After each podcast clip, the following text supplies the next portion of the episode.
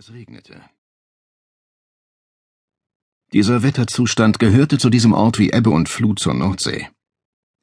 Der Teutoburger Wald war ein Höhenzug, der sich vom Münsterland bis nach Paderborn zog. Dort lag er, wie ein müder grüner Leguan, stoppte die fetten Regenwolken vom Atlantik und ließ sie über dunklen Äckern und Buchenwäldern abregnen. Es war die Heimat von Andreas Atlas. Für siebzehn Jahre seines nunmehr 43 Jahre währenden Lebens. Ein Leben, das einige gern schnell, andere sehr langsam und qualvoll beendet hätten. Er hatte sich direkt bei seiner Ankunft am Osnabrücker Bahnhof zu einem wenige hundert Meter entfernten Autohändler aufgemacht. Das Amt hatte vorgesorgt. Am Ende war es ein zehn Jahre alter Passat in Babyblau geworden. An der Hecktür klebten noch die Namen der bislang darin transportierten Kinder und ein Aufkleber der Feuerwehr boomte. Der türkische Autoverkäufer konnte sein Glück kaum fassen. Es war zwar ein Sonntag und erst sechs Uhr morgens, denn diesen Termin hatte der Mann gestern am Telefon verlangt, aber der Verkäufer wollte sich den Deal dennoch nicht entgehen lassen. So hatte er also schon früh mit einem Tee in seinem kleinen Büro auf den ungewöhnlichen Kunden gewartet. Der Wagen war ein Unfallwagen, rostete und roch im Innern streng nach vielen Kindern mit Hygienedefizit, aber dem Kunden schien es egal zu sein. Aus Mitleid legte ihm der Verkäufer neben die roten Kennzeichen noch zwei Duftbäume. Später, als er die CD seiner Überwachungskamera wechselte, war der Verkäufer erstaunt, dass sich der hagere Mann entweder geschickt oder nur zufällig von der Kamera weggedreht hatte.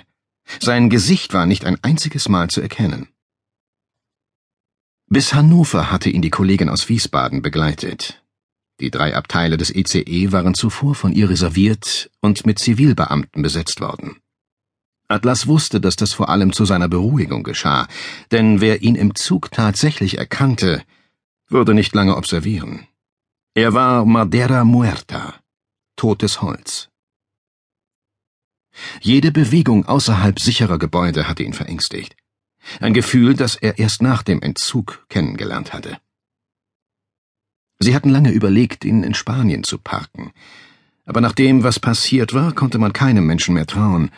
Die Familie des Mexikaners hatte auch im alten Europa ihre Zuträger. Es war Atlas selbst, der seine alte Heimat, das Osnabrücker Land, als Zielort vorschlug.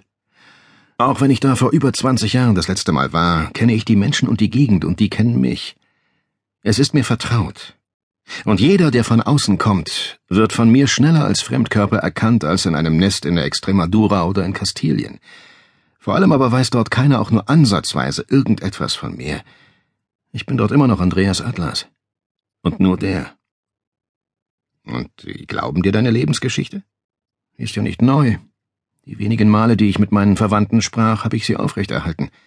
Andreas, es ist ein Unterschied, ob man so etwas für ein paar Minuten am Telefon erzählt oder ob man das die nächsten Monate, vielleicht auch Jahre durchhält. Da muss alles stimmen. Atlas hatte stumm genickt. Es war wirklich eine ziemlich dämliche Legende, die er sich ausgedacht hatte.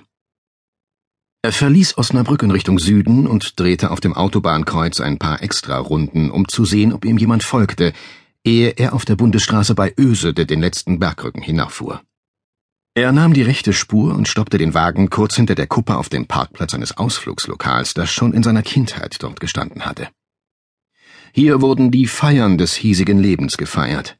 Leipziger allerlei, Salzkroketten, und müde Reden begleiteten Taufe, Erstkommunion, Hochzeit, Silberhochzeit und Leichenschmaus. Von der Geburt bis zum Tod gab es Schweinekotelett, dachte er, als er den Geruch von Frittierfett trotz der frühen Morgenstunde schon in seinem Wagen wahrnahm. Er stieg aus und sah im Regen hinunter in die Ebene. Da lag der Ort, der jetzt wieder zu seiner Heimat werden sollte. Sauber und ordentlich, ruhig und sicher. Es war ein kurzes Gefühl der Zuversicht, das Atlas in den Kopf kletterte. Alles, was vor ihm lag, war das Gegenteil dessen, was er in den vergangenen zwei Jahrzehnten erlebt hatte. Er erfreute sich an den grauschwarzen Regenwolken, die über das Münsterland zu ihm kamen, die das Land grün machten. Da, wo er bislang gelebt hatte, schoben die Menschen den Kopf in den Nacken, wenn nur wenige Tropfen vom Himmel fielen. Hier war das normal. Atlas empfand die sorgfältig gesetzten Beete des Gasthofs, den extrem kurzgeschnittenen Rasen dahinter und selbst den Geruch des reichhaltigen Essens als eine Bestätigung seiner Entscheidung. Zumindest wünschte er sich, dass sie sich als richtig herausstellen würde.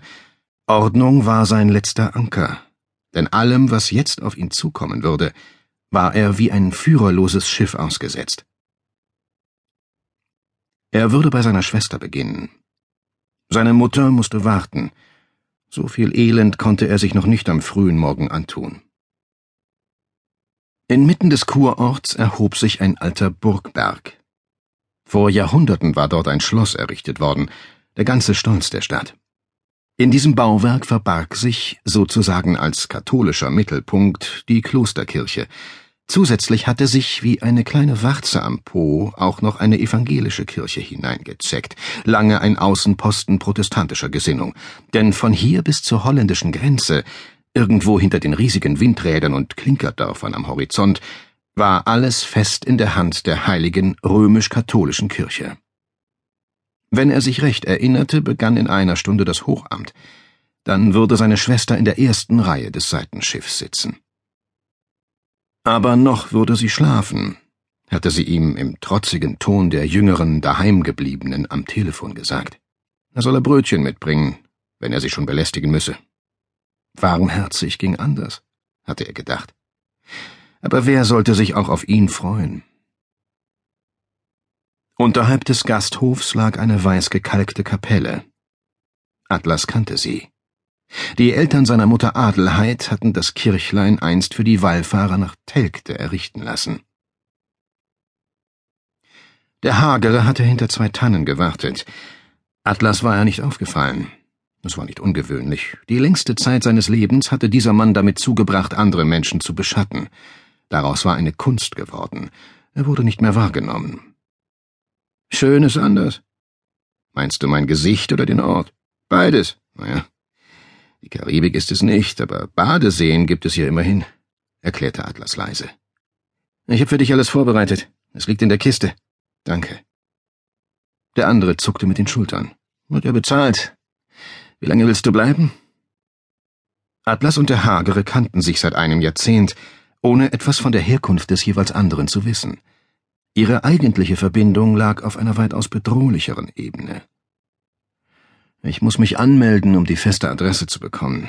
Das ganze deutsche Prozedere eben. Der Hagere wischte sich den Regen aus dem Gesicht. Luxemburg setzt in vier Wochen auf biometrische Erkennung. Dann wirst du nicht mehr in das Schließfach kommen. Es ist alles da. Noch. Er zog einen kleinen Zettel hervor und gab ihn Atlas, der ihn kurz überflog. 64 Millionen Euro in Devisen, Diamanten und Goldmünzen. Leicht transportierbar, unauffällig. Erst recht, wenn man das Ganze auf einem holländischen Frachter von Europa nach Südamerika bringen wollte. Unsere Kollegen arbeiten deinen Fall gerade mit viel Druck in der Pipeline auf. Dein Abgang war zu laut. Dir bleibt nicht viel Zeit. Eine Familie solltest du hier nicht gründen. Ich weiß. Im Winter sehen wir uns in Valparaiso. Der Hagere deutete auf die Kapelle. Es ist ein Notfallplan. Die Pfeifen vom BKA ahnen noch nichts. Vier Wochen, nicht mehr. Hol das Zeug aus dem Schließfach. Ich suche noch einen Frachter, der in Rotterdam liegt und Kurs auf Brasilien nimmt. Sobald ich einen gefunden habe, melde ich mich. Dann muss es schnell gehen. Du musst das Geld haben und nach Rotterdam kommen. Das wird eine Sache von wenigen Stunden, verstehst du? Lass mich jetzt nicht im Stich. Valparaiso, mein Freund. Vergiss das nicht. Atlas blickte zu der Kapelle, und als er sich wieder umdrehte, war der Hagere bereits in der Tannenschonung verschwunden. Valparaiso, murmelte Atlas wie ein Mantra. Es dauerte einige Minuten, bis er auf der Rückseite der Kapelle den versetzten Stein fand, der den Eingang zu einer Metallkiste bildete. Er öffnete sie und fand alles sorgfältig verpackt vor. Geld in verschiedenen Währungen, eine Beretta, einen Pass, zwei USB-Sticks. Er verschloss die Kiste wieder, warf etwas Erde darüber und wuchtete zum Schluss den schweren Stein darauf. Atlas stöhnte, als er sich erhob.